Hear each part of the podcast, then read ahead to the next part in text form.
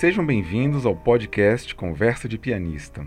Eu sou Alexandre Dias, criador e diretor do Instituto Piano Brasileiro. E hoje eu tenho o prazer de apresentar para vocês a entrevista que eu fiz com Gabriel Levi, um descendente dos irmãos Levi e que acabou de criar um grande site dedicado ao acervo da família. Nessa entrevista ele falou bastante sobre os irmãos Levi, Alexandre Levi, Luiz Levi, suas composições e também sobre o pai deles e o meio musical da época. O Gabriel falou em detalhes sobre a criação deste acervo tão importante e o que, que ele oferece de novidades para os pesquisadores e para os músicos do mundo inteiro. Antes de prosseguirmos com a entrevista, deixo o convite para se tornarem assinantes do Instituto Piano Brasileiro. O IPB existe exclusivamente graças aos apoios mensais dos nossos assinantes. Basta acessar catarse.me barra Instituto Piano Brasileiro. É possível contribuir com qualquer valor mensal e os assinantes recebem todo mês um álbum de partituras em formato digital com 10 partituras brasileiras cuidadosamente escolhidas de nosso acervo. Fiquem agora com a entrevista. Gabriel Levi, é um grande prazer tê-lo aqui no podcast Conversa de Pianista. Seja muito bem-vindo. Oh, obrigado, Alexandre. Então já entro de cara parabenizando pelo seu trabalho, que é uma coisa que não tem similar, eu acho, aqui na, no Brasil, uma pessoa dedicada com tanto afinco e com tanta generosidade de estar tá colocando tudo que descobre online, dis, disponibilizando partituras, é, procurando estimular os pianistas a, a, a, executarem as peças, divulgando interpretações com as partituras em vídeo. Esse trabalho é fora do comum, realmente você mereceu o prêmio que recebeu. Imagina, obrigado, Gabriel. E, e, nós estamos alinhados nessa, nessa postura de divulgar as coisas online, né? Nós vamos falar sobre, sobre isso bastante. Então, eu estou muito feliz de estar podendo conversar aqui com você, que você está lançando um acervo importantíssimo uh, dedicado à família Levi, e você é um membro da família Levi. Eu queria que você começasse falando qual que é o seu parentesco com os irmãos Levi. Bom, eu sou é, os irmãos os irmãos Levi eram Luiz, o, era o mais velho, Luiz, é, uhum. Alexandre, Paulina e Maurício. Uhum. Eu sou neto, eu sou neto do caçula Maurício. Do Maurício, certo. É, é, né, é engraçado, parece que você fala assim, puxa, Alexandre Levi morreu em, em 1892. 1892. Uhum. Você fala, puxa, o cara é sobrinho neto, como se fosse assim, quase que. Parece que tem um gap geracional, e de fato tem, porque meu pai casou-se tarde. Sim. Meu pai é filho do Maurício. Uh, ele ele é, também se chama Maurício, Maurício Sim. Levi Júnior. Uhum. Meu pai casou-se muito tardiamente e só, eu só fui nascer quando ele tinha já 50 anos. Ah, tá. Então, tem um gap geracional que, que todo mundo pensa que eu sou bisneto do, do Alexandre pois é, porque quando que, que nasceu o seu, o seu avô? Que ano que ele nasceu? Ah, putz, eu não tenho a data exata aqui para te falar, assim. Mas, de fato, tem esse gap geracional. É, mas é década de 1860, por ali, né? É, meu pai teve nove filhos, né? Sim. É, meu, pai teve no... meu pai teve nove filhos e eu sou o sétimo dos nove. Então Olha ainda só. tem mais esse distanciamento. Interessante. Né? Então, vamos começar falando sobre a família Levi, Gabriel, porque você mencionou aí os irmãos Levi, os mais famosos, né? São o Alexandre Levi e o Luiz Levi, embora todos fossem músicos, né? É, inclusive o pai, o, que era o Henrique Luiz, né? Henrique Luiz. É. E, e, e, foi o, o pai que, é, que, que criou a Casa Levi, né? É uma instituição, um estabelecimento importantíssimo em São Paulo, de é, venda de partituras e editora também. E é, o Alexandre Levy ficou é... famoso como um dos primeiros nacionalistas, né? Importantíssimo com a obra para piano dele maravilhosa. E Luiz Levy uh, também, né? Embora o Luiz Levy tenha vivido muito mais. Uh, o Alexandre morreu com 26 anos por ali, né? E, e, e, o, e o Luiz viveu, uh, acho que uh, talvez uns 70 anos por aí, né? E é. eu queria que você falasse um pouco sobre a família Levi, é, se você pudesse contextualizar um pouco do, da sua ótica é, como membro da família, o que, que você poderia contar para a gente é, dessa é, da importância dos Levi? Bom, eu acho que, na verdade, o grande mentor de tudo isso aí realmente foi o Henri Louis, né? O, o, o, é, o, nome francês dele, na verdade, Sim. não era nem Henri Louis, né? Porque a gente está descobrindo agora que ele se chamava Simon Levi. Hum. E era, é, ele veio da Alsácia. É, e a data de nascimento parece que foi alterada também. A gente ainda não sabe por que isso. Isso é um mistério a ser desvendado. Porque, hum. pelo censo de Derlingen, que é a hum. cidade onde ele nasceu, o, e ele tinha o pai Alexandre Levi, que é o mesmo nome do, do filho dele, né? O uhum. Alexandre Levi, compositor, seria uhum. o mesmo nome do, do, teria o mesmo nome do avô alsaciano. Certo. E era uma comunidade judaica ali, né? Os Levi. Uhum. E pelo censo, era, de fato tinha um filho, uh, os filhos de, desse Alexandre, que eram músicos, constam como músicos. É, e o e, mas parece que era bastante comum, quando a pessoa saía de lá, mudar o nome. Eu não sei exatamente porquê. Isso é uma coisa a ser estudada. É, essa questão da, da imigração. E ele mudou, mas ele não mudou não só o nome, como a data de nascimento. Então é uma coisa a ser pesquisada aí o que, que pode ter acontecido aí nessa, uhum. nessa saída ele dele. Ele tocava clarineta? Essa... Tocava clarineta e parece que bem, porque ele ele tocava com os, os, grandes músicos aqui de São Paulo, né? Foi dire... quando ele foi para Campinas, a relação dele com a família Gomes, o, o Carlos, Carlos, Gomes, né? Uhum. dedicou várias peças para ele, inclusive aquela missa de São Sebastião, o, a, uma área para clarinete e outras Sim. peças para piano, tem aquela é, não sei o que de bravura do Carlos Gomes, não lembro o nome agora. Grande valsa de é, bravura. Também dedicada a... Grande valsa de bravura é, é dedicada a ele também, né? E o... Então, assim, admira... no músico do, do nível do, do, do, Manuel Gomes e do Carlos Gomes, né, é, se aproximarem, é, tornarem-se amigos, admiradores dele, a gente imagina que ele tocava muito bem, né? Uhum. Em São Paulo também, ele foi tocar com, com os grandes, esses, esses concertos com o Paul Julian, por exemplo. O Paul Julian, violinista, que foi é, é, premiado em primeiro lugar no Conservatório de Paris, né? Uhum. Então, assim, era uma, era uma nata da música francesa. O, o, o outro professor de piano lá, o.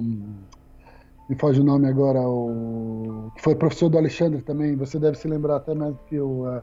Gabriel Girodon. Girodon. Girodon. Gabriel, o Gabriel Girodon. Eram músicos de alto nível, compositores e tal. Sim. Que tocavam com eles, com ele em trio e coisas. Então, eu imagino que ele não, não fosse uh, que ele fosse um bom clarinetista, apesar uhum. de ter essa questão de comerciante de joias muito forte, até para sobreviver. Uhum. Ele comerciava joias e artigos de luxo e tal. E aos poucos ele foi se unindo, uh, foi cada vez, é um barato, assim, ele começa com esse comércio de joias, que é o que talvez desse uma, uma rentabilidade mais imediata, Uhum. Mas ele vai cumprindo a, a, missão dele, tornando a Casa Levi cada. Eh, começou como albuquê de brilhantes, né? Uhum. O comércio. Depois foi, ele foi fazendo várias sociedades, cada vez mais ligadas Sim. à música. No final, uhum. realmente virou Casa Levi de música, né? Sim. Isso também tem uma coisa a ver com. Ele se casou com uma suíça, né? A Lorette Chassot. Uhum. E a Lorette Chassot tinha um café ali no, no antigo Largo do Palácio, que hoje é o pátio do colégio, né? Na época era o centro administrativo da cidade de São Paulo, no século XIX. Eles chamavam de, chamavam de Largo do Palácio. Uhum. E ela tinha um café, um café que chamava Café Europa, ali no Largo do Palácio. E ela, ele uniu a, o as, a, o comércio de artigos de luxo com a, o café, e a, e a, Casa Levi nasce dessa junção e vira um ponto da, de encontro da elite intelectual, dos estudantes da, dos estudantes da academia de direito. E aí, aos poucos, ele vai abandonando essa questão de artigos de luxo, e, e não só artigos de luxo, mas assim, novidades da Europa. Por exemplo, ele, ele é o primeiro a vender aqui a novidade no final do século XIX era a farinha láctea. Farinha láctea. é, umas coisas absolutamente uhum. é, surpreendentes.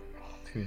Mas, de fato, você vê que a motivação dele principal era a música e ele vai cada vez mais guiando o negócio dele nessa direção.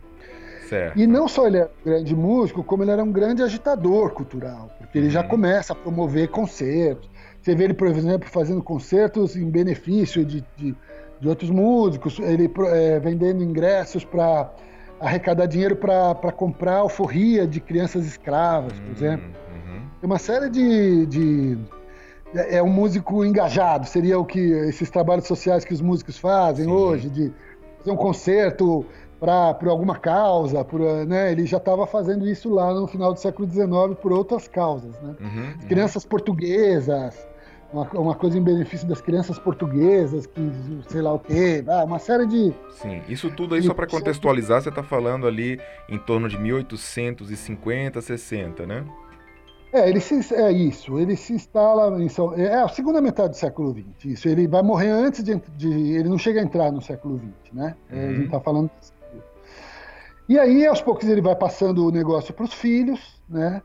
E também é, é, os filhos, junto com os filhos, ele faz, eles fundam o Clube Haydn, que Clube vai ser Haydn. talvez a associação, uma associação de concertos da maior importância, né? Que já também já está buscando a, a formação de uma orquestra sinfônica em São Paulo, que era ainda era uma ainda tinha aquele resquício de pouso de tropeiros, né? Da uhum.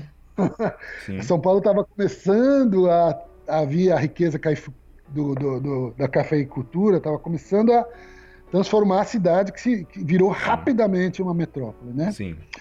E aí, na rua, eles tinham o comércio ali na, na antiga Rua do Rosário, uhum. e depois virou Rua da Imperatriz, e depois virou Rua 15 de Novembro, na, na, quando da proclamação da República, né? Sim. Que é uma rua muito central e que virou o comércio elegante da cidade. O pessoal falava que era um pedacinho de Paris, em uhum. São Paulo, né? É isso. Então essa é, esse é o papel do Henri Louis, um grande músico, um grande comerciante e um grande agitador Perfeito. cultural. Vamos fi, falar. Vão, vão seguir nessa rota. Né? O, uh, pegando a Casa Levi, é, Gabriel, é, hum. você mencionou sociedades, né? Depois os filhos tocaram a Casa Levi para frente, né? É, e era, era Levi e irmão, né? Você, você, lembra como é que eram essas configurações? Teve várias, várias denominações, porque é, chegou a ser Levi e irmãos, depois é, Luiz Levi e irmão. Uhum. Depois, então, esse depois irmão, chegou... no caso, era o Maurício. Seria o Maurício, o Maurício, é. meu avô, é. Interessante.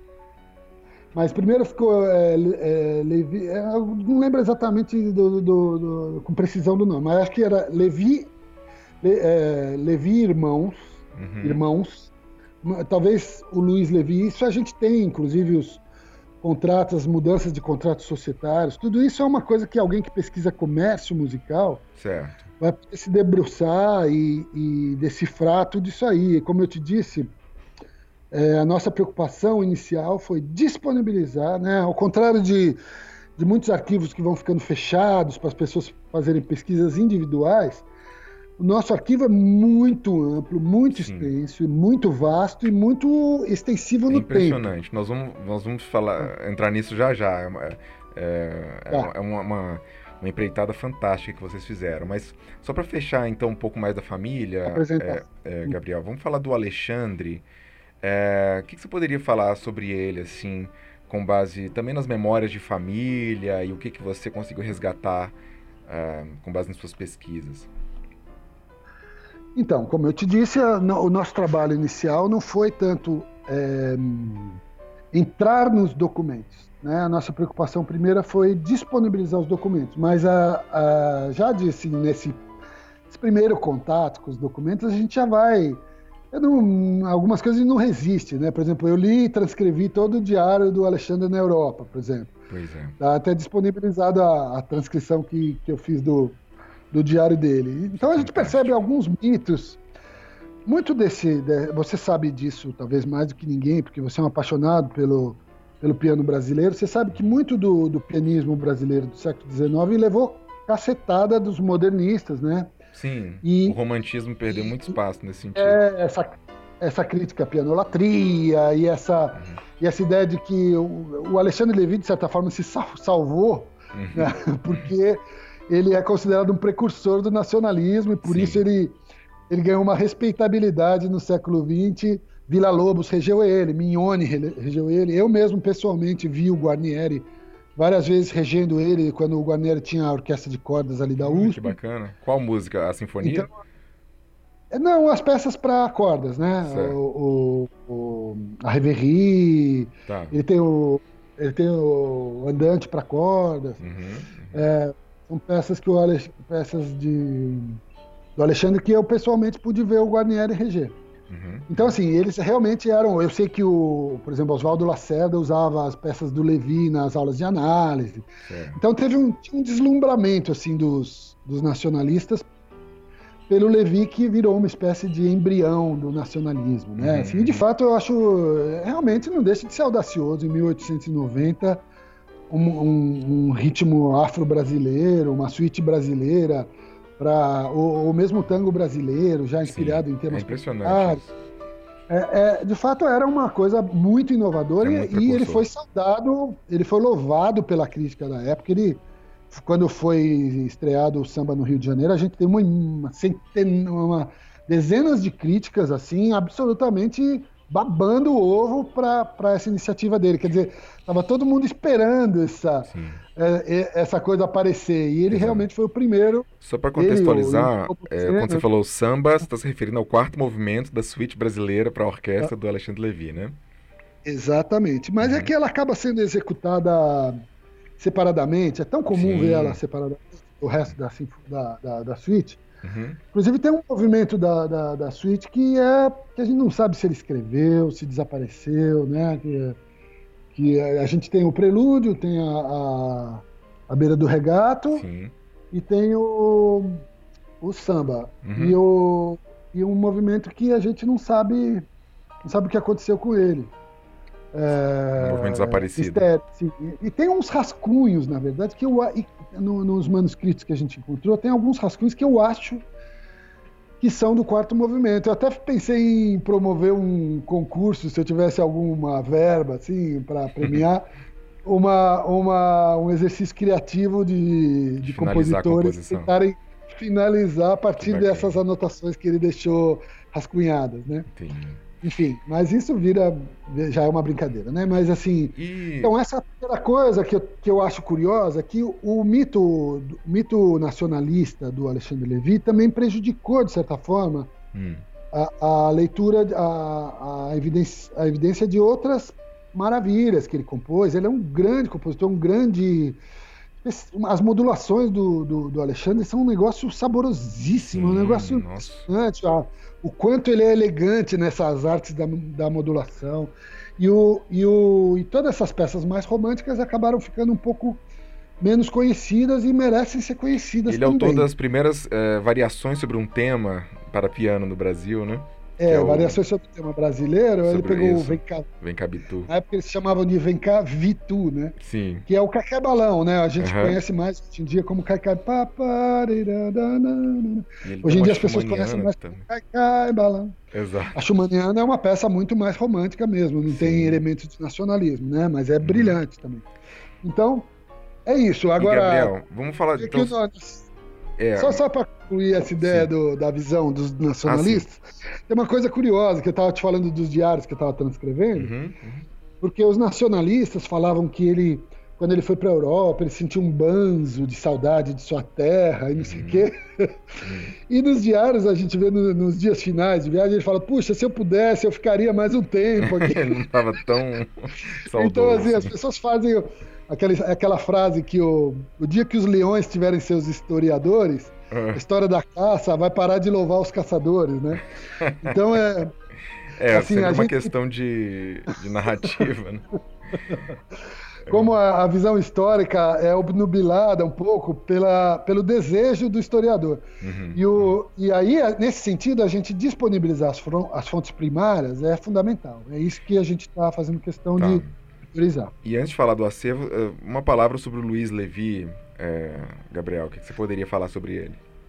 Eu diria o seguinte, assim, agora conhecendo mais até, o Alexandre Levi foi tão, sobreviveu tanto a, a, a, no século XX pelos, pelo viés dos nacionalistas, uhum. e o Luiz Levi ficou muito relegado a segundo plano, como, como, como se fosse um compositor menor. Ficou. E agora eu conhecendo a obra dele, e, e mais do que isso, a função social que ele exerceu no seu tempo, e, a, e, a, e, a, e como ele era antenado nas coisas mais contemporâneas, assim, eu, eu tô dando meu braço a torcer pro Luiz Levi, viu? Porque realmente ele tem umas qualidades é, muito incríveis que, que as pessoas não. Primeiro, ele é um compositor excelente, tem uma técnica composicional. Sim, devia ser um super, pianista maravilhoso também. Mas ele tinha uma, uma, uma conexão muito interessante com a música urbana que estava se. Uhum. Essa, essa música urbana, que, música popular urbana que estava se estruturando, Isso. na época que viria a se tornar o choro e tal. Exato ele tinha uma conexão com isso muito forte. Ele compunha os choros de resposta para Ernesto Nazaré. Nazaré. E talvez ele... ele dialogue até um pouco com Marcelo Tupinambá, né? Também, também. São, são acho que, é, assim, bebem no mesmo caldeirão, né? Sim. e, o, e, é, e o. E é interessante, ele tem canções sertanejas que ele fazia, pra, às vezes, para teatros, é, teatros populares. É nesse sentido que eu estava né? pensando no Tupinambá. É, e, e, é muito interessante, ele é muito eclético e ao mesmo tempo muito antenado também. É um cara super sociável, uhum. é um cara de grande sociabilidade. Estava em tudo que era evento. Ele era, ele era um promotor do ciclismo, por exemplo, que era uma uhum. coisa que estava virando moda. Uhum. Filatelia, que era um negócio que estava virando moda. Ele tem até uma, uma, peça que chama Tambré, uma mazurca de salão, que chama Sim. Tambré, que era um, em homenagem a um filatelista. E, assim, ele era. Aí ele compunha muitas coisas para as datas. Então era, era uma música, é, nesse sentido, ele, ele era um músico. Muito dinâmico, né? É uma música muito conectada ao social, uhum. né? É uma coisa que a gente vai notar que vai acontecer muito, vai, a gente vai ter essa guinada, né, na, nessa função social da música, assim, ele vai dialogando com isso de uma forma muito contemporânea. Sim. E, em certos aspectos, nesse sentido, em alguns aspectos, eu diria que ele supera o Alexandre, sabe? Assim, o uhum. Alexandre ainda está muito conectado a, a, essa estética alemã, romântica, schumanniana e uhum. tal, né? Só que ser schumanniano, nessa época, o Schumann tinha morrido um pouquinho antes do, do Alexandre Levy nascer, né? Sim, então, assim, não é uma coisa assim é, que é que é que era considerada demodê, né? Considerando que o Brasil demorava um pouco para as coisas da Europa demoravam um pouco para ser assimiladas por aqui. Uhum. Ele também é super atual, assim. Mas o, o Luiz tem uma coisa muito especial de e você percebe que ao mesmo tempo que ele escreve umas peças, vamos dizer assim, comunicativas, vamos ver, digestivas, uhum, né? Mais acessíveis. Peças de salão fácil, mas em algum trecho ele coloca uma coisa que você fala, nossa, parece um, um, um, uns arpejos debicinianos. É, umas... a segunda rapsódia brasileira, é, nesse sentido, é impressionante, né? É, eu acho muito interessante que ele não fica. Ele não fica esfregando na cara a sofisticação dele, sabe? ele, ele deixa ela um pouco oculta, então uhum. ele é um cara mais sedutor, né? Tem até uma lenda na, da família, que acho que está até registrada numa das biografias, que diziam que o, quando o Luiz tocava, o, o cachorro ficava embaixo do piano. Ah. e quando o Alexandre tocava, o cachorro saía. Isso é ótimo. Que o... Agora, por que? Vai explicar, né? Por que que isso... E a... Bom, Mas, então é Gabriel, é isso. Ótimo, perfeito. Vamos falar agora do fantástico acervo Levi online que vocês acabaram de, de publicar. É, primeiro, qual é o endereço, por favor? Para os nossos é, acervolevi.com, não tem como errar. Acervolevi.com. A gente tem várias, várias páginas, tem, tem no Facebook, tem no Instagram, a gente está tentando realmente, como eu te falei, dinamizar esse Legal. acervo para popularizar e criar acessibilidade mesmo. Então pra, vamos falar do princípio. É, como que surgiu essa ideia de fazer um acervo online? Ele, ela, ele parte de um acervo físico que estava sob sua guarda, que está sob sua guarda, né? Exatamente. É, é na verdade, assim, estava sob guarda da família. Teve alguns familiares que, especialmente, que se dedicaram. Um é o Luiz, uh, Luiz Fernando Costa Silva. É, o, e a Cecília Levi Murtinho, é, que é a filha do, do Luiz. Uhum. Então, o, o Luiz Fernando, é, ele cuidou, na época, ele foi um dos responsáveis pelas comemorações ali do do centenário do Alexandre e tal. Uhum.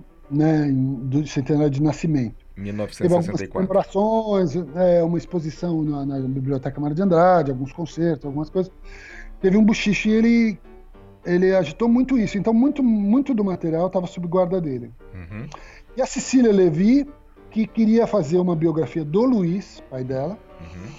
é, que contratou Arnaldo Senise, que também andou pesquisando em bibliotecas e, uhum. e acervos, reunindo partituras do Luiz Levi. Esses são os dois grandes acervos, vamos dizer assim.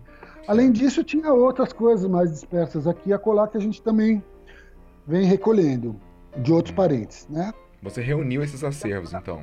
É, agora eu tô, tá todo sob minha custódia e a ideia é que a gente doe isso para o Instituto de Estudos Brasileiros da USP, onde isso vai ser, poder ser cuidado com mais profissionalismo, enfim, né? certo. né?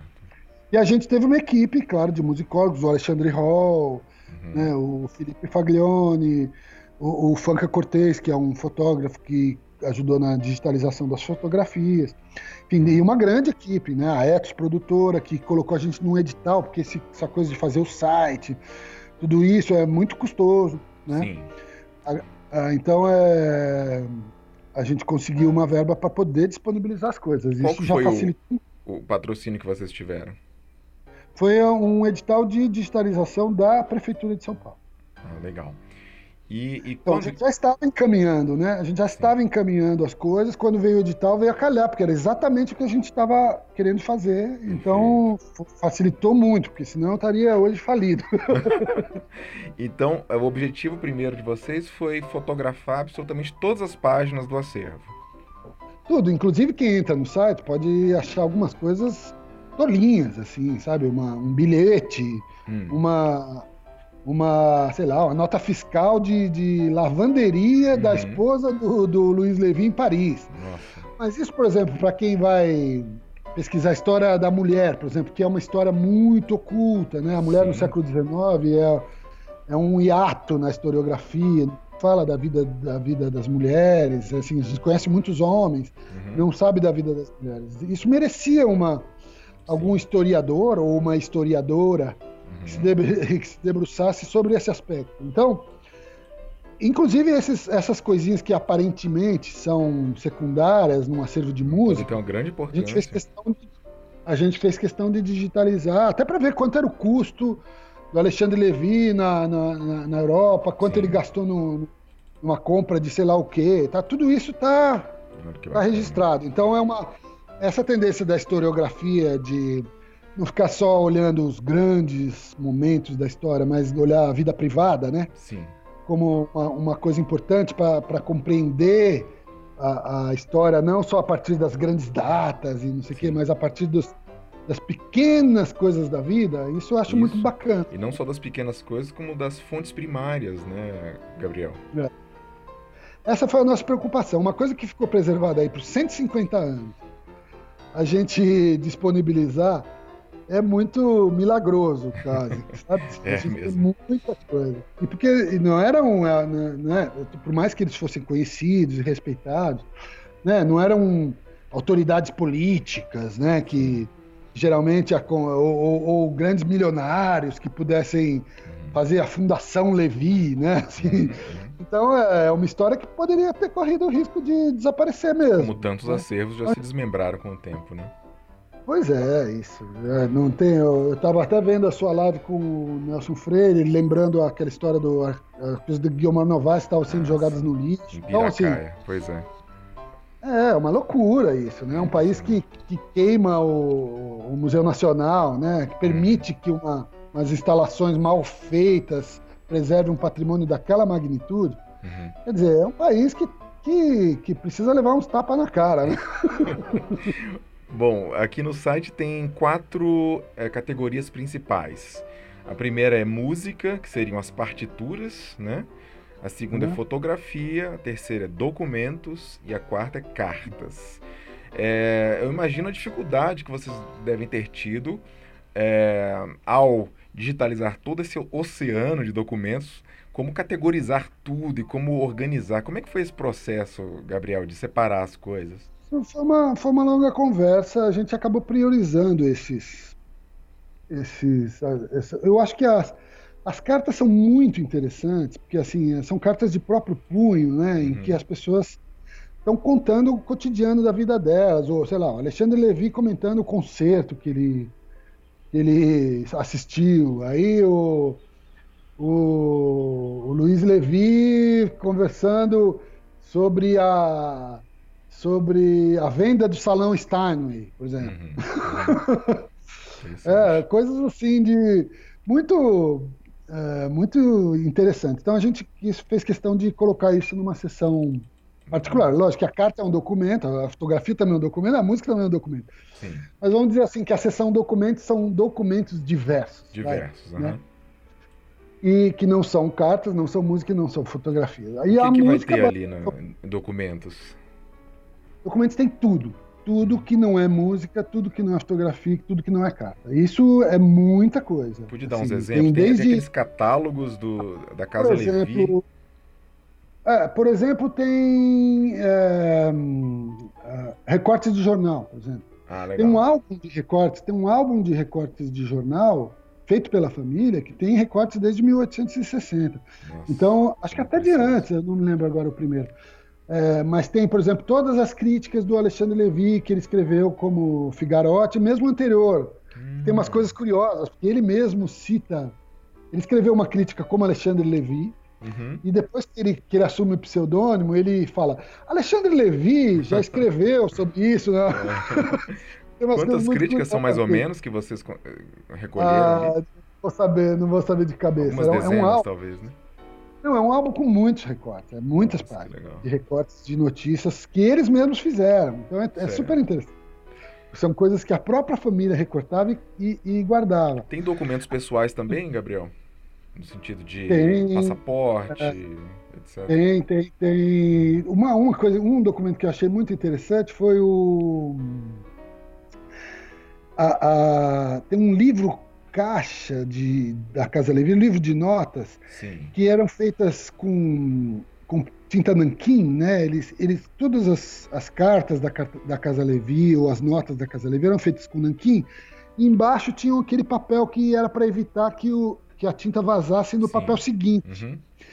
Isso serviu como uma espécie de carbono, né? Que você tem todo o livro da Casa Levi, isso para alguém que estuda o comércio musical no século XIX é, é de uma preciosidade. Com certeza. Uh, imagina você poder transcrever todos os negócios realizados pela Casa Levi a partir dos, do, da, das, dos vazamentos de negativo da, da tinta, entendeu? É, ou, por exemplo, uma lista de caloteiros. lista de caloteiros. Eles alugavam pianos, alugavam e vendiam pianos. Sim, né? sim. Quem podia comprar, comprava, quem não podia, alugava o piano, né? Certo. Por meses, anos e tal, né? Uhum. E, o, e aí tem lá uma lista, lista de caloteiros. e aí, mas é, é, é, aí os cartões de visita do Henrique Oswaldo, sei lá de quem. Aí okay. todos, todos os documentos das, das as cartas das, da, da Schott, a editora Schott, uh, uh, da, da Alemanha, da, da, da, do, cartas assinadas pelo Record da, da Itália. É, e aí revistas, no, notícias de jornal, enfim. É, Eles, é, é um, várias partituras deles foram é, impressas na Europa, né, Gabriel? É, mas isso era. Isso é, é engraçado que as pessoas usam isso como uma ela vejam como eles eram impressos na Europa. Hum. Isso não era, não era uma, uma coisa muito especial, considerando hum. que, a, que a editoração aqui não era tão. A editoração de música não era tão comum, nem tão. Tinha, claro, você sabe disso, você uhum. até mais nessa área do que eu. É, mas na Europa se fazia mais, é, digamos, talvez mais profissionalmente. Cotidianamente, né? é mais cotidiano, era mais uhum. comum e talvez saísse até mais barato. Uhum. Então não é, você fala, foi publicado na Europa, não é assim que ah, as editoras da Europa vieram aqui e admiraram a obra e, e foram. É, é lógico que a gente adoraria pensar isso, falar, ó, oh, como os compositores brasileiros estão fazendo sucesso, as editoras estão todas né, uhum. querendo publicar. Não era bem assim, eles iam à Europa e contratavam as editoras para publicar, né? Sim, como, eles imprimiam como... lá e vendiam aqui. É, né? E... É, então não é, não é bem assim. Se bem que o Alexandre Levy saiu numa lista de compositores é, considerados proibidos pelo nazismo. Quer dizer, ele, ah, de certa é. forma, ele tinha uma certa repercussão, né? A ponto de sair numa lista de compositores. É, eu fiquei muito surpreso quando você me falou isso. É, é muito estranho, isso é de Index Musicalis. Sim. Nossa. Index Musicalum. Isso porque lá. ele era judeu. É, Levi, né? Uhum. Na verdade, eu, eu acho que eles, a, a partir da, do casamento, talvez o casamento dele com a Lorette, do Henri, Henri Louis Levy, Henrique Louis Levy com a Lorette, uhum. tenha sido um dos primeiros casamentos interreligiosos feitos na Sé, né? na antiga Sim. Sé, né? que uhum. era mais abaixo. Uma igrejinha bem menor que tinha o que seria hoje ali, a, ali onde, próximo da, do que hoje é a Caixa Cultural, ali na, na Praça da Sé. Uhum. Tinha uma igrejinha bem menor. E ele se casou na, na, naquela série, talvez tenha sido um dos primeiros, se não o primeiro casamento interreligioso, porque ele não negou a religião judaica para casar. Uhum, uhum. É, então, mas parece que um edito papal que começou a per permitir esse tipo de casamento. Mas o compromisso era não educar os, educar os filhos no cristianismo. Né? Então, eu imagino que talvez os filhos tenham sido cristãos. O meu pai, por exemplo, era líder mariano do Colégio São Luís. Hum. Né? Conheceu minha mãe mineira numa procissão em Minas Gerais. Então, assim, o, o, judaísmo, de certa forma, é, não nessa linha, nessa linha da família, não continuou como religião de prática, né? Tá. De prática. Mas o Henrique Levi, o Henrique Levi parece que fez questão de manter a religião, né? Não quis se converter pro uhum. forma para poder né? Inclusive, nos primeiros logotipos da Casa Levi, se você observar, tem uma estrela de Davi. Hum, né? Olha só. É. Nos jornais, os jornais da época falam o israelita Henrique Luiz Levi. Uhum. Era, era comum esse termo, o israelita Henrique Luiz Levi, nos jornais da época. Interessante. Gabriel, na, na seção aqui de fotografias, tem uma coleção maravilhosa de imagens é, amplamente inéditas e raríssimas, né? Que agora estão vindo à é tona pela legal. primeira vez. Eu é fiquei maravilhado com essa sessão. Você podia falar de algumas algumas novidades que você viu ali que você achou interessantes? É, bom, uma que me, me pega pessoalmente, assim, eu acho muito charmosa, assim, ainda mais pensando nessa questão do nacionalismo, é o Alexandre Levi na rede, né? Ah, Você sim. Viu, chegou a ver. Tem. Ele numa rede, assim, no, quintal, a, a chácara da família Levi uhum. ficava na, na, ali onde hoje, quer dizer, antes era longe do centro, mas hoje é o Centro Cultural São na frente, o que seria a frente do, do Centro Cultural São Paulo ali na Rua uhum. Vergueiro. Uhum. Isso era a chácara deles, né? Era, era considerado um passeio para ir sair da cidade, da bagunça Mostra da o tamanho cidade, subia, da cidade na época, né? subia Vergueiro já estava ali na, na, na, chácara. É, e o que era mais alto, inclusive, né? Um pouquinho mais uhum. elevado na região da Paulista, ali, né, do Paraíso. Bom, é, é, e ali né, né, nessa chácara a gente tem muitas fotos da família em situações absolutamente informais, assim, né? Essa do Alexandre Levi na rede é uma que me toca muito. Tem uma, tem uma muito bacana do Alexandre com o elenco da ópera Marta, que ele regeu. Uhum. Eu achei muito legal, que tem todos os, os, os atores, cantores, todos paramentados, com os figurinos da ópera. Sim. E ele à frente, assim, né? Baixinho uhum. que ele era, assim, uhum. junto da comunidade alemã, né? Que era o Clube Coral Mendelssohn, né? Uhum, uhum. Que, que, que, que, eram os cantores, uma comunidade que pelo que eu leio dos jornais da época, pelo jeito eram músicos excelentes. É, cantores excelentes que estudaram na, em Munique, não sei aonde, não sei o quê, papapá. Uma comunidade alemã muito só. E você sabe Sim. que a comunidade alemã tem essa prática de Sim. canto, desde de, da, da, da, escolinha até, né? Uhum. Então devia ser não, não, devia ser pouca coisa esse Clube Coral Mendelssohn, não, viu? Eu também achei muito interessante que tem várias fotos do Luiz Levi que eu, eu, acho que eu jamais reconheceria ele, porque eu só, eu só o conhecia por uma foto, que é aquela foto amplamente divulgada, né? Que, que até tá no, na capa de alguns discos e tal. Mas aqui ele, tem vários ele, outros. Ele tocando, não sei se você sabe, mas essa cruzada de mando, tango burlesco. Ah, você sabe até a, a música que ele estava tocando? que legal. É o tango burlesco. Então, é. e, e, isso é muito precioso pra gente, né? Pra gente poder ver isso dá rosto para as pessoas, né? Dá uma, um aspecto mais humano, não vira uma. deixa de ser uma coisa abstrata, né?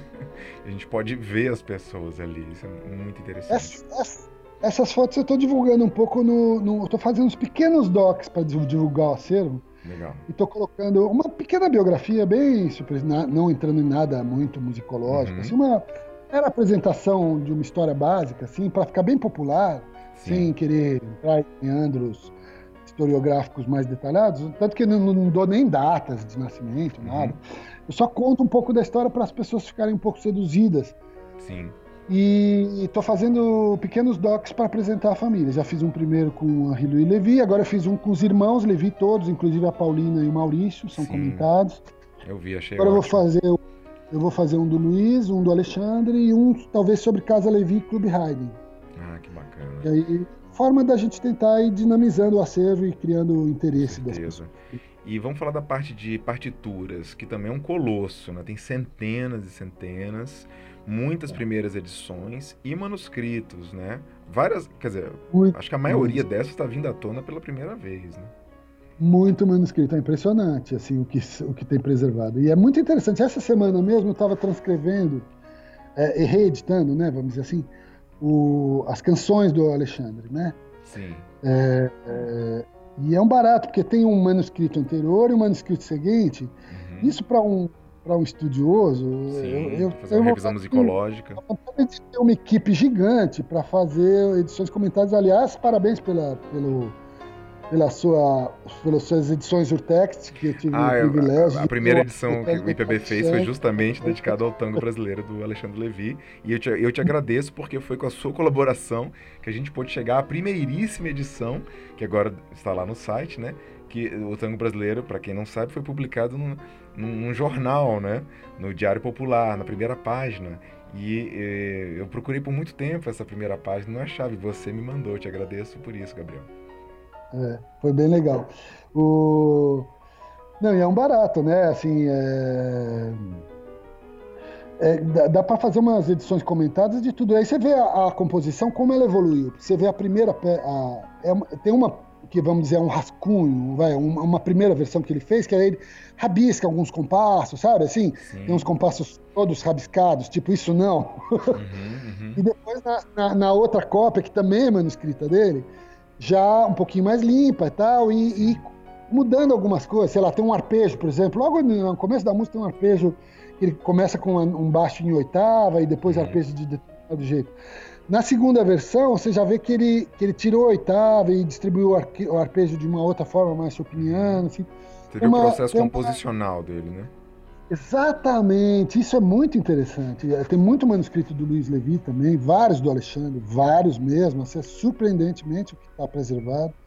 Pena que o tango brasileiro não tem um manuscrito, mas adoraria ver. Uhum, uhum. Aliás, foi graças ao Luiz Levi que uma, uma, boa parte da obra do Alexandre foi publicada depois da morte dele, né? Preciso deixar isso registrado, que é um, um trabalho muito, muito bonito que ele fez, né? É isso, exatamente esse, essa coisa generosa e social do, do Luiz que eu estava te falando. Ele tem muito essa perspectiva de, de publicar coisas, de divulgar. Ele faz, fazia muitas versões simplificadas de operetas, por exemplo. Uhum. Vinha uma opereta aqui, uh, eu até orquestrei para o disco da, da, Ana Maria Kiefer. Você uhum. chegou a ver o disco que ela lançou sobre São Paulo do século XIX? Muito bonito. Uhum. É, é, eu orquestrei ali o, o uma, uma quadrilha que o, que o Luiz Levi escreveu sobre a Mademoiselle Mitouche, que é, ele pegava as, as operetas da época que faziam sucesso, ele ia criando versões simplificadas para pianistas mais é, menos dotados, assim, para que as pessoas pudessem tocar, tinham esse papel de divulgador, sabe? muito bacana isso tudo que Sim. ele fez pela, pela, pela cultura musical de São Paulo, sabe? Eu tô cada vez ficando mais admirador do Luiz nesse, nesse papel que ele exerceu. Ah, excelente, Gabriel. É, eu acho que seria bacana agora você comentar sobre o, o EP que foi feito, né, o álbum de gravações é, com arranjos seus, né? Ah, uhum. E a gente está gravando isso antes dos eventos de lançamento do acervo. Mas também está previsto um, um, uma live com os músicos tocando obras é, dos irmãos Levi, né? Isso, a gente vai. Eu queria é, revelar mais do que essa questão do nacional e não nacional, mas mostrar essa, essa conexão do popular e erudito, essa fronteira tão, tão vaga, mas ao mesmo tempo tão perceptível uhum, uhum. entre, né?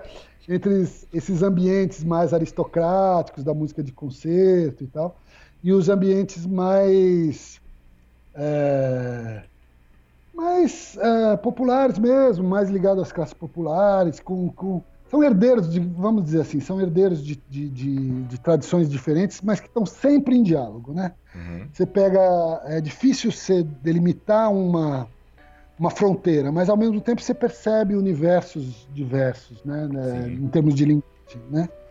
E eles transitaram muito bem nesses dois universos, né? O tango brasileiro, por exemplo, apesar de ser sofisticadíssimo, né?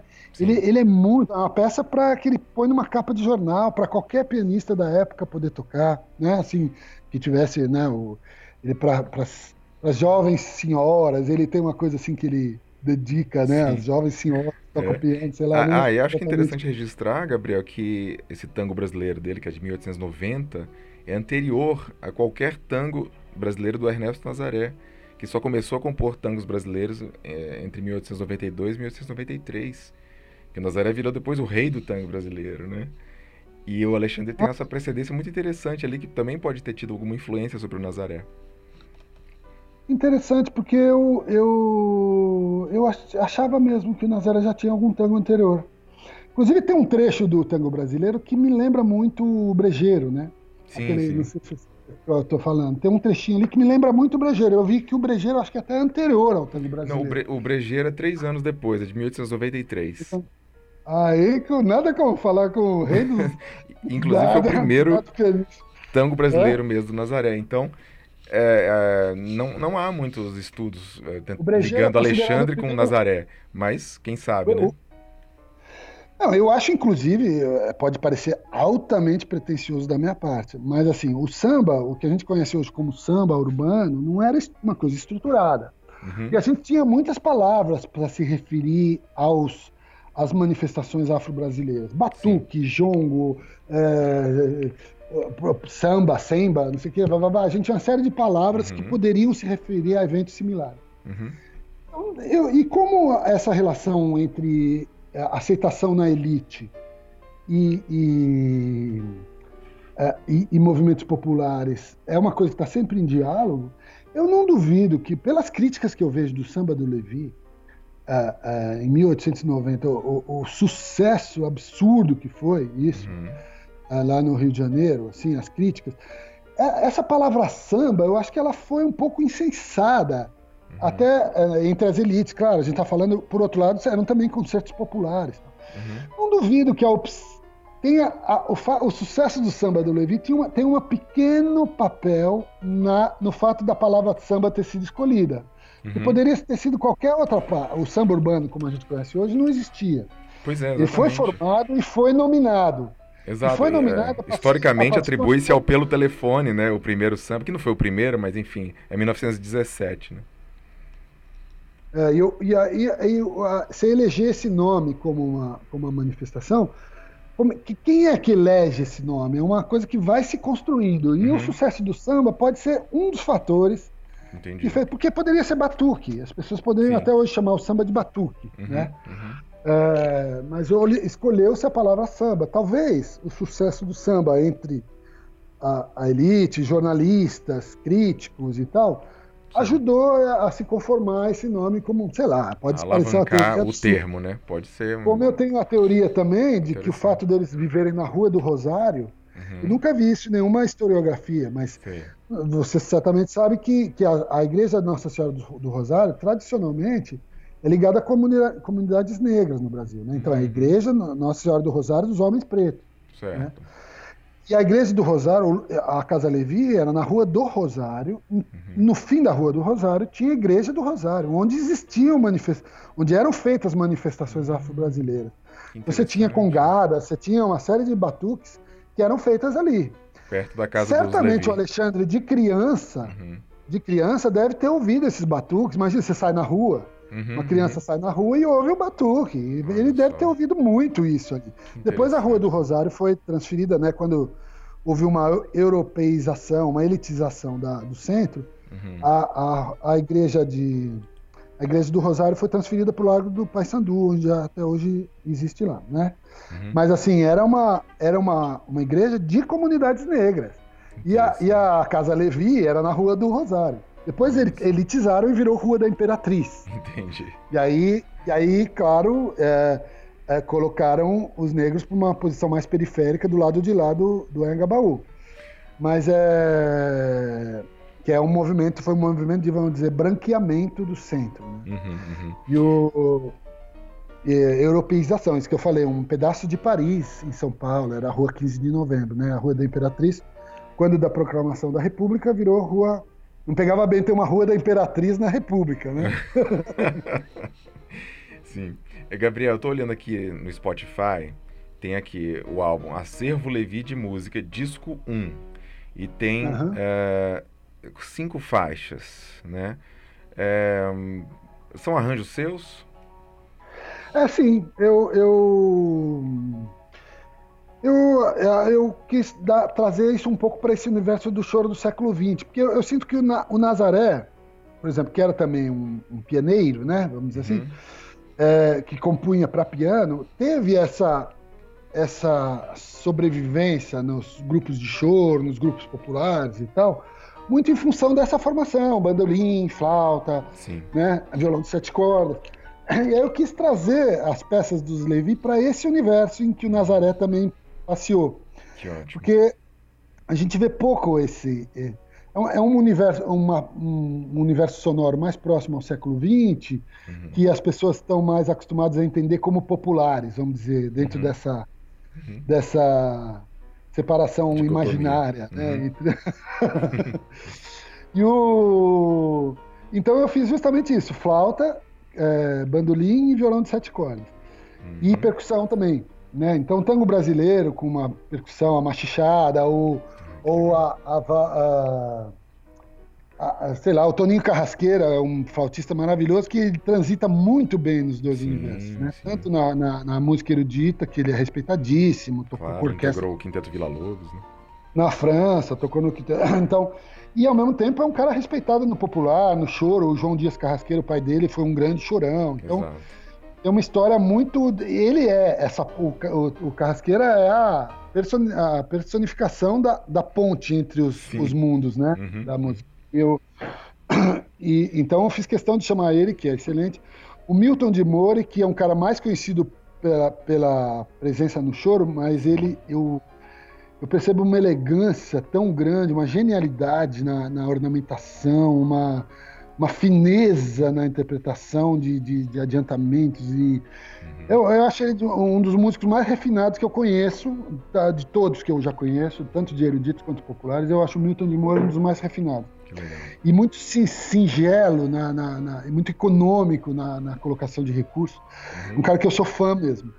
E o Thomas Howard também é um cara que já transitou em tudo. Ele foi muito chorão, mas estudou violão clássico, é, tocou flamenco, é um cara assim muito eclético nessa coisa. Então eu juntei esse time, mais o Adriano Busco na percussão também, que é outro músico que toca. Você vê ele tocando com os mais diversos estilos, de gafieira a, a música, é, músicos mais contemporâneos, da canção mais conceitual. O cara tá em tudo. Então eu quis pegar pessoas que eu achei que poderiam dialogar bem com esse mundo, com, esses dois mundos, assim, né? Ótimo. Você e quantos foi... discos previstos? Não, a princípio eu fiz esse, assim, já, assim, é que tudo isso tem um custo grande, né? A gente precisa pagar estúdio e tal. Sim, então por Mas a ideia é também é fazer EPs também com outras pessoas que eventualmente queiram participar. A gente lança EP2 sei lá, se algum pianista que gravou e gostaria de disponibilizar nos EPs da, da, da, do Arquivo Levi, é claro que são só músicas do Luiz e do Alexandre, né? Sim, entendi. Mas assim, qualquer pessoa que quiser divulgar, a gente vai colocando EP1, EP2, EP3, EP4, né? E... É, enfim, vamos convidando todo mundo que puder. A gente, quando eu puder, tiver verba ou tiver possibilidades, ou talvez até algumas músicas que a gente grave agora nesse nessa live de sexta-feira, esse concerto live, live Levi, eu falei, né? Live Levi. Bom, infelizmente seus ouvintes, seus ouvintes já vão ter. É. A, a gente está gravando isso antes da live e o podcast está sendo publicado depois da live. Mas eles vão poder acessar, os seus ouvintes vão poder acessar na. na vai ficar disponível online Ótimo. e tal. Nas páginas do Acervo Levi você vai ter todos os links, as conexões e tal. É, talvez algumas coisas desse concerto sejam EP2. Uhum, né? Uhum. E depois, futuramente, quando a gente puder frequentar mais estúdios presencialmente e tal, a gente vai fazendo EP3, EP4, Maravilha. enfim, estamos abertos a, a ideia é ir colocando esses EPs para divulgar mesmo a obra. Pode ser original, na versão original para piano ou para orquestra. Por exemplo, eu estava vendo agora o Minchuk regendo, ouvindo ele a regência dele que ele fez do samba naquele disco com a Orquestra Sinfônica Brasileira lá, uhum. foi magistral. Ele regeu de uma forma maravilhosa. O samba do Levi ficou, do Alexandre ficou Sim. lindo. Ele deu uma valorizada nas flautas, que tem umas frases super swingadas. Uhum. Eu achei incrível. E, o, e agora eu fiquei sabendo hoje que o Memari, o André Memari, vai fazer uma versão solo de piano solo do, do samba também. Olha, bacana. vai ser ótimo. Vai, vai ter mais uma, uma novidade aí. O Memari é super criativo, né? Ele é. Sim. Ele é, é, ele não é, a ideia não é fazer uma versão totalmente fiel ao original, mas uhum. aquela, né, aquele não, não fiel à partitura, mas fiel aos princípios. Sim, sim. E, Gabriel, é, para encerrar aqui a nossa conversa, eu queria que você deixasse registrado é, essa filosofia que está por trás do site, que eu achei muito bonito isso que você comentou, uh, em que é um, um acervo em que vocês não são os donos do conhecimento, mas vocês estão disponibilizando generosamente como um convite para as pessoas pesquisarem. Você podia elaborar isso? Bom, isso, isso eu percebo pela, pela própria experiência que a gente já teve com o próprio acervo, que o acervo é, teve, como, como eu disse, a minha tia Cecília e, e o Luiz Fernando, é, que são os meus parentes, que, que, que cuidaram, todos em, em, em é, reunir muito desse material, eles tinham uma grande preocupação com divulgação. A Cecília Levi queria publicar uma biografia do Luiz e tal. Uhum. O Luiz Fernando é, foi responsável pelas divulgações na, na, no centenário, como eu te disse. Sim. Mas esses arquivos vão ficando um pouco ocultos, né? Assim, às uhum. vezes ficam encaixotados, ficam... mesmo às vezes musicólogos que têm o, o material à disposição é, podem é, a musicologia é uma coisa tão difícil de se fazer no Brasil Sim. que as pessoas, quando têm um arquivo às vezes precioso, elas se preocupam em. É, elas não querem largar o osso, sabe? Assim, de, de, E aí elas esperam a oportunidade de fazer um grande trabalho sobre aquilo. Sim. E é e, e, milhões de pesquisadores que poderiam ter acesso àquilo não têm porque aquilo está guardado na mão de um pesquisador que está esperando para fazer a grande obra e que, que vai às vezes não acontece, né? No mundo da musicologia. Não, ah, o cara pode não conseguir verba para finalizar, ele pode morrer antes de acabar. Sim.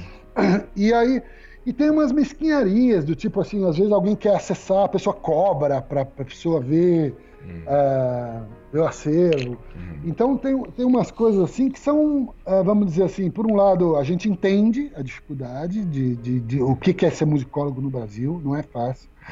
Uh, no, ainda mais assim nessa coisa do século XIX, nesses arquivos mais antigos que, que não são populares, não é uma coisa que o cara vai publicar e vai ter né, é, milhões de seguidores porque postou. É uma coisa muito específica, de uma coisa acadêmica e tal. Uhum que, que aí vai ficando cada vez mais acadêmica se isso não explode, né? Hum. Então, nesse sentido, o trabalho que você faz, por exemplo, é um trabalho de divulgação de, de maior importância. Imagina quantas pessoas já não, não baixaram coisas no Instituto hum. Piano Brasileiro, essas, essas, esses álbuns que você Sim. que você manda para os assinantes. Tudo isso não, não é só uma divulgação, isso é uma dinamização do da, poxa, os compositores brasileiros passaram, né, anos Sim. estudando música, botando bolinha no papel, para aquilo ficar numa gaveta, né? a, a, a, cada músico que está que tá soltando soltando rojão ali no, no caixão, vendo a música deles ser tocada, né? É, a música só, então, só assim, faz sentido se, se ela for realizada, né? É, a música tem que estar tá viva. Então, assim, é, nesse sentido. E tem gente que gostaria de tocar e não conhece, não tem acesso. Né? Como é que o cara vai saber se gosta de Leopoldo Miguel se ele não sabe nem quem é Leopoldo Miguel, nem sabe peças do Leopoldo Miguel compôs? Então, assim, esse trabalho de divulgação que você faz, eu sou fã, como não, eu disse, já te disse é pessoalmente, eu acho que esse prêmio seu foi merecidíssimo. É, agora, é, assim, é, o que eu quis fazer é justamente isso. Antes de eu me debruçar e publicar a obra definitiva sobre a família Levi, Sim. primeiro, é um arquivo muito grande e, e a gente tem muita coisa. Vê o que, que tem no Instituto Piano Brasileiro. Quantas partituras tem publicadas? Você tem já noção? Ah, nós somos. Realmente são centenas já que nós já compilamos e, e temos um, no acervo milhares. Mas eu achei bacana isso que você falou, porque então. esse conceito de obra definitiva talvez sequer exista. Porque você poderia ficar 70 anos escrevendo um, né, um livro, mas que ainda assim não seria definitivo. E ao fazer isso como um convite para todos, você está justamente é, potencializando que é, um conhecimento mais profundo seja gerado. Exatamente, uma, uma musicologia co colaborativa. Sim. Como você está fazendo no, no, seu site uma, um trabalho pianístico colaborativo? Eu sei que você disponibiliza, por exemplo, um pianista tocou lá, sei lá, uma peça do Luiz Levi, acho que foi a Mimosa, né? Uhum, isso, Mimosa? fizemos a primeira gravação da Mimosa, do então, Val Cezete. Alguém grava, alguém, você divulga, alguém isso. grava, você disponibiliza com a partitura no, no vídeo, num vídeo, num, num vídeo musical uhum, com partitura. Uhum. Sabe, tudo isso é, é então, se você fosse tocar todas as peças e você Sim. gravar e você disponibilizar, na medida em que alguém grava e outro faz, é um Isso. trabalho de, de, de, colaborativo mesmo, né? Exato. Eu, Isso gera lamento, mais... eu mesmo. Eu não dei conta, por exemplo, as pessoas me perguntavam, ô Gabriel, você sabe se no acervo tem não sei o quê, tem não sei o que lá? Eu não dava conta de responder a quantidade de pessoas que iam me, me perguntando Sim. coisas. Agora eu falo, bicho, olha no site. Entendeu? É. Eu não, não fica centrado na minha pessoa. Isso é Cada é muito um que bom, quiser. É, Gabriel, porque. É, coisa, ele vai lá. Esse testemunho que você está dando é interessante porque pode, às vezes, aparecer uma sensação, um certo ciúme de quem tem, de achar que se a pessoa liberar o acesso, ela vai estar tá, é, deixando de ser, digamos, é, o grande especialista naquilo, ou vai deixar de ser importante. Quando na verdade é o contrário. Quando você disponibiliza, você vai, vai, vai ser ainda mais reconhecido por aquilo e vai ter um enorme prazer em ver aquilo ganhar vida. Né? Muito bom, muito bom você falar isso. Muito bom você falar isso, porque isso para tudo mesmo. Eu, por exemplo, eu trabalho com músicas do mundo, né? Eu não sou muito Sim. conhecido no meio musical, porque eu trabalho muito com músicas não hegemônicas, né? Assim, eu trabalho com comunidade grega, comunidade uhum. árabe, comunidade japonesa. Você toca assim, acordeon, né? Eu toco acordeon, as pessoas me conhecem mais como acordeon, uhum. mais como acordeonista, mas eu não sou, na verdade, nem um grande instrumentista de acordeon, toco um pouco de piano também, não uhum. sou um grande pianista, é, e, e, faço arranjo também, mas eu, eu, me dedico a várias coisas, mas a minha grande especialidade, vamos dizer assim, é, é a, a, a, divulgação das músicas do mundo, né? meu trabalho principal é isso, principalmente ligado à pedagogia musical, eu faço uhum. muita formação de professores para essa questão de diversidade musical nas, nas escolas e principalmente isso, divulgação de músicas do mundo, estéticas não hegemônicas que, que porque no geral a gente tem uma, uma educação musical que é ou é voltada à sua música brasileira ou ao jazz ou à música erudita europeia. Né? Certo. Então, é, e a minha ideia é de que a gente deve compreender, abrir nossos ouvidos para outras, outras gramáticas musicais que não são tão hegemônicas, né? Uhum. Então, é, o meu trabalho é sempre disso, divulgar músicas e tal. E nessas de entrar em contato com as comunidades, eu percebo isso muito. Assim. Quanto mais o gueto é restrito, uhum. mais as pessoas querem é, se projetar, né? É, e, e vão ficando rivais entre si. Quando, na verdade, se elas unem força, ela, o, a projeção de um alavanca a projeção do outro. Né? Então, assim, supõe que eu sou especializado em. Imagina que eu sou um musicólogo que só pesquisa Alexandre Levy. Uhum. Se eu divulgo Alexandre Levy, mais gente toca Alexandre Levy, Exato. mais gente escreve sobre Alexandre Levy, Isso. mais gente comenta a obra do Levy, mais o meu universo restrito se torna popular. Portanto, Exato. o meu trabalho tem mais chance de se projetar. É, vai né? gerando reverberações na rede, né? Exatamente, eu vejo isso, sei lá, na, na, nas comunidades de imigrantes, né? É muito comum, hum. assim. Tem um grupo que toca que quer ser o grande grupo daquela comunidade. Sim. E aí ele fica falando mal do outro grupo da comunidade que que fala mal dele, entendeu? Porque assim, cada um quer dizer que é o grande representante da música daquela comunidade de imigrantes no Brasil. Tem também em cidades aí, do, do interior, históricas, que em geral tem é. duas bandas, e as duas bandas são inteiramente rivais. Aí, em vez de fazer um festival das músicas, festival de bandas, o festival da música da Sim. comunidade, eles ficam que promove os dois e todo mundo sai ganhando, né? Uhum. Eles ficam meio se autodestruindo, que Sim. não leva a nada, nem promove a música da comunidade, uhum. nem não é vantajoso para ninguém, né? Olha, então, é, é muito bom, Gabriel. Parabéns por essa visão tão generosa e aberta que você tem. Parabéns por esse fantástico acervo online, que é o acervo Levi. Levi com Y, né? Para quem não está acostumado a ver a gra grafia. É. E, e, que eu tenho certeza que vai gerar, assim, uma grande...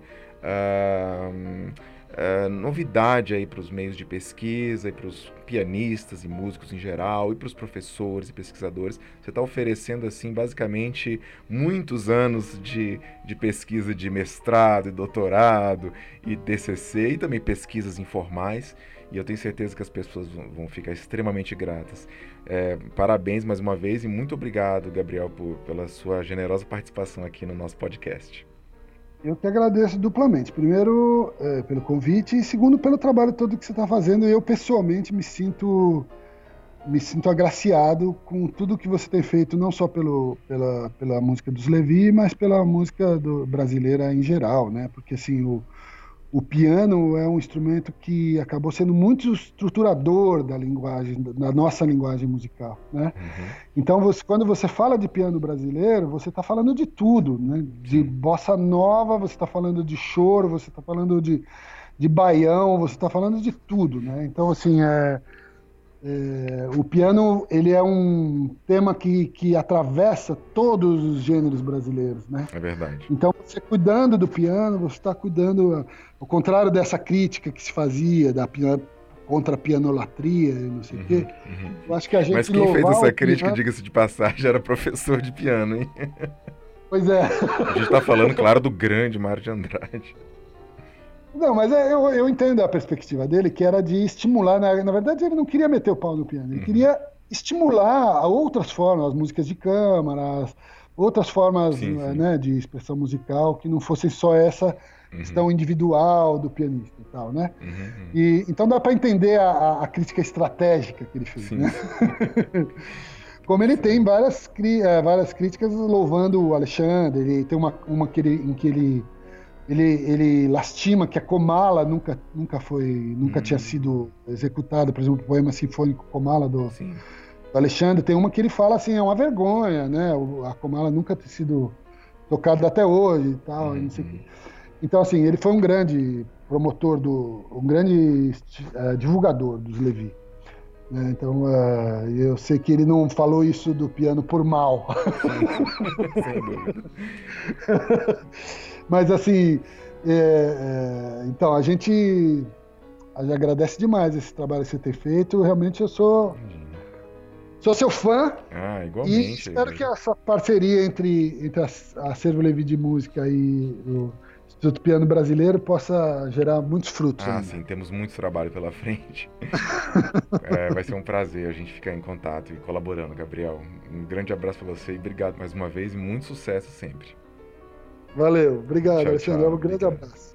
E assim ouvimos a entrevista com Gabriel Levi, que lançou um excelente site dedicado ao acervo da família Levi. Acompanhe os trabalhos do IPB através das redes sociais, no Instagram e Facebook, e especialmente através de nosso canal no YouTube, em que temos publicado uma grande quantidade de materiais raros relativos ao universo do piano brasileiro. Um abraço, tchau!